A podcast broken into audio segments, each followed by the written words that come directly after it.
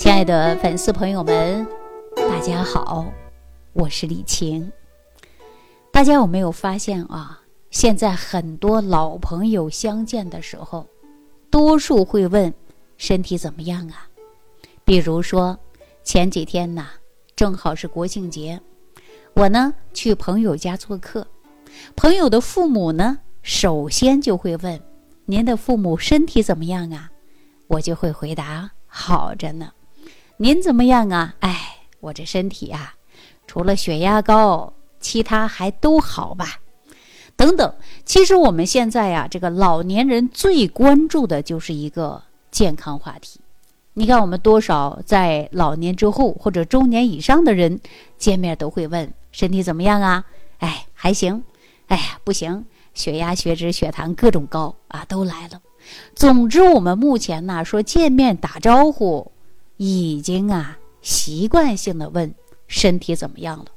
可想而知，我们现在大家对健康的重视程度啊也是越来越高了。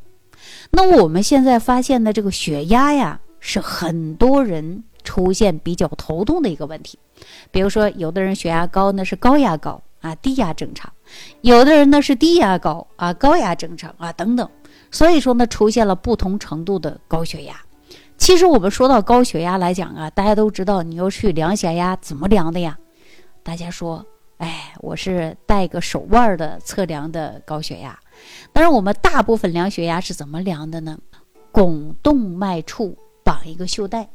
其实啊，这个血压跟心脏的关系是非常密切的，因为我们形成血压首先的因素是什么呀？就是心脏，心脏我们常说它就是一个泵，泵什么呢？它能泵血，把血液打到我们的大动脉里边。这个推动的作用啊，实际上啊，就是通过心肌收缩完成的。那血液进入主动脉之后，又通过主动脉分成较小的动脉，然后呢，流向我们全身各个器官。那小动脉呢，又分化为身体当中最小的血管，我们常说什么呢？就是毛细血管。那气体交换和营养物质交换呢，就在毛细血管的微循环当中完成的。那之后呢，毛细血管把细胞代谢出来的废物，它会送到小静脉，小静脉呢，又慢慢的汇集成到。大静脉，最后呢，再通过上腔静脉和下腔静脉，将血液送回到我们右心房。这就是心脏每次收缩血液在人体整个循环的一个旅程啊，是这样的一个过程。那这个过程当中啊，当心脏收缩把血液推向大血管的时候，那对于我们。动脉产生的就是侧压力，那这个压力呢，我们经常啊会称之为收缩压。收缩压实际当中就是高压。那当我们的心肌舒张的时候，大血管中的血液开始出现回流，那会再次对血管壁呢产生压力。那这个压力我们叫什么呢？叫做舒张压，也叫做低压。你看，这就是我们高压呀、低压呀，整个在我们人体当中这样的循环的一个过程。我常说，人就是一个机器，而且呢，它是一个很完整的一套系统。那这套机器呀，时常呢会受到干扰，然后呢导致啊这个血压值就会失常。常见的，你看我们是不是分为高血压、低血压都会出现了，是吧？所以说呢，我们这个血流量。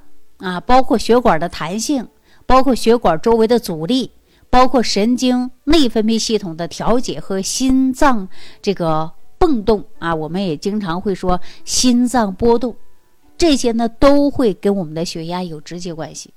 那除了这些之后啊，我还告诉大家，其实这个高血压跟我们的生活是息息相关的。一说到这儿啊，我给大家讲一个吧。比如说，你看电影啊，或者看电视剧啊，你看会有这样的镜头。你看这个老人受到刺激了，哎，一头栽到那儿去了。然后呢，下一秒的镜头就会显示一个救护车声音来了，对吧？救护车声音一来，你看下一个镜头是什么呢？老人躺在医院里了，有没有看过这样的情景？实际当中啊，这个血容量指的就是我们全身血管流的血量，它跟我们的血压有直接的关系的。我们可以设想一下啊，就是在一个封闭的管道里边，那血液呢是非常非常多的，那这个侧壁呢会受到压力就会越来越大，同时呢血流量也会越来越大。那血管的压力大，测出血压会不会高啊？大家说肯定会高。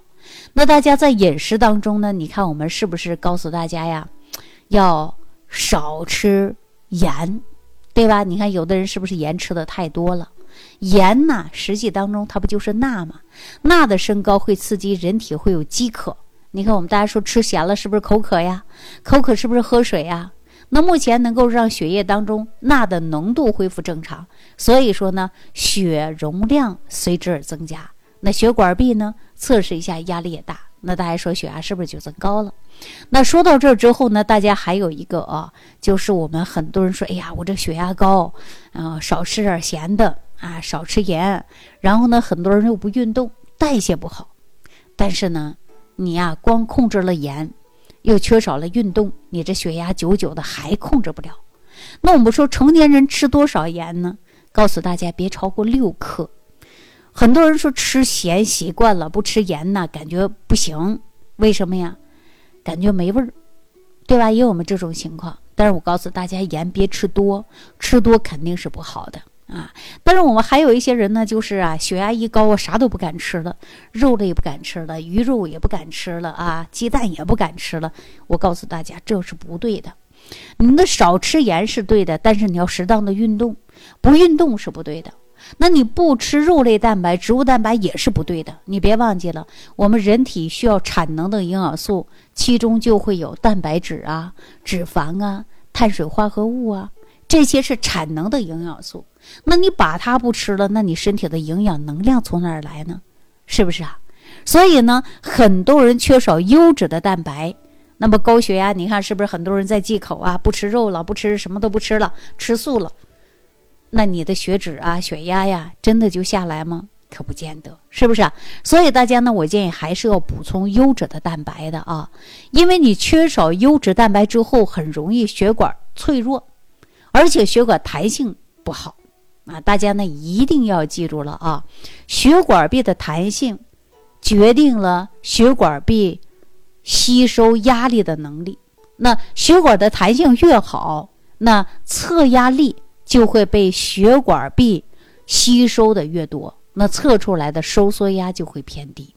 那相反，如果说血管壁没有弹性了，那就会出现呢收缩压增高，那舒张压低，这就是大家常说的脉压增大。那可能很多人就说，那李老师怎么样能够让我们的血管啊有弹性呢？对吧？其实啊，决定血管的弹性啊。跟饮食是有关系的啊，血管弹性呢取决于血管壁当中的中层弹性组织。那大动脉当中呢，实际有四十到七十层的弹性膜，那个弹性膜呈现什么呢？是波浪性的，而且呢，它都是有弹性蛋白啊。不仅如此，弹性膜之间还有平滑肌和一些胶原蛋白。那么血管的弹性和蛋白质的密切相关的，那你说你不吃蛋白质行不行啊？那显然是不对的呀。所以说我们很多人把蛋白、动物蛋白、植物蛋白吃的都很少，那血管弹性也会下降啊。所以大家说得了高血压，那到底能不能吃蛋白质啊？我告诉大家要吃。如果说你蛋白不够，你的血管就会变脆。而且呢，还会出现的什么症状啊？就是血管的弹性太差了。那单一的就吃蛋白行不行呢？我告诉大家还不够的。我是不是让大家吃了维素菌？维素菌里边是不是有维 C 呀？还有钙呀、镁呀、钾呀？因为摄入这些的维生素啊，它对我们血管的弹性。实际是有很大的帮助的。那么我们大家说吃饭饮食是不是应该要均衡啊？那你血压高了，这个不吃那个不吃行吗？那显然不对，对吧？我刚才说了啊，还有的人呢，就是因为不爱运动嘛。那周围血管的阻力呀，它也就会受到影响。血液的粘稠程度高了，那也会影响到人体的代谢呀。那么很多人出现了是动脉硬化、血液粘稠的问题，而且周围组织会有缺氧的现象。所以说，这都是跟不爱运动来的。我们应该做到有氧的运动。那毛细血管的小动脉把它关闭了，导致呢周围血管阻力变大了。那你说你这血压也会成问题呀，是不是？所以说大家一定要记住了啊，运动，补充维生素，还要吃一些蛋白质。那我刚才说了，这个血压跟情绪也有关系啊。你看电视剧是吧？一个接一个的镜头就这么排序来的，这是事实啊。所以说，很多人呢，一旦受了情绪的刺激，这血压到晚上也不正常啊。那么我们说这个高血压呀，跟饮食有关，跟我们的生活习惯有关，跟我们的情绪有关。那你说，请问一下大家，你血压高这么多年，你是不是在忌口啊？你是不是这个不敢吃，那个不敢吃，什么都不敢吃啊？有没有存在这样的问题？如果说有存在这样的问题呀，我建议大家，你从今天开始，您呐就应该正常的来吃饭。啊，还有一个，很多人说我高血压了、高血脂了，是不是动物的油就不能吃了呀？我告诉大家不对，动物的油你可以适当的少吃啊。而且你看很多人啊，就是常年吃素，那他的血脂为什么会高的呢？实际当中啊，我告诉大家，就是你的营养不均衡。所以我们什么都吃，但是别吃多，少吃为妙。适当的来运动，对身体健康绝对是有帮助的。那说到这之后，我给大家简单的总结一下啊，大家就明白了。如果说你血压高啊，记住了，你在饮食当中一定要记住了，盐不要吃太多。盐吃太多以后，血容量它就会过大。血管壁就会受到压力，那么测出来的你的血压值就会偏高的。还有一个呢，你要运动，你不爱运动的，你周围血管的阻力就会变大，然后你血压也会升高的。其次以后呢，大家一定要补充蛋白。如果你蛋白质优质的蛋白你吃的不够好，或者是没有，那血管壁呢就会出现了弹性差，那你的血压也会增高的。再加上就是你的情绪，你的情绪一定要稳定。情绪不稳定的，那神经内分泌调节功能就会发生异常，那么血压也容易忽高忽低的。大家把这几点一定要记住。你看，我经常啊，在这个很多人跟我聊天的时候就说：“哎呀，我这血压高，大夫跟我说了，这个不能吃，那个不能吃。”那我说你好，你就忌口，你什么都不吃。三年两年之后，你发现身体的并发症依然越来越多。所以说我告诉大家，凡是食物都可以吃，少吃别多吃，尤其的是蛋白质、碳水化合物，包括脂肪类的，那产能营养素你必须要吃。其次就是维生素加上矿物质，你把这些补足了，实际对身体的健康是有帮助的。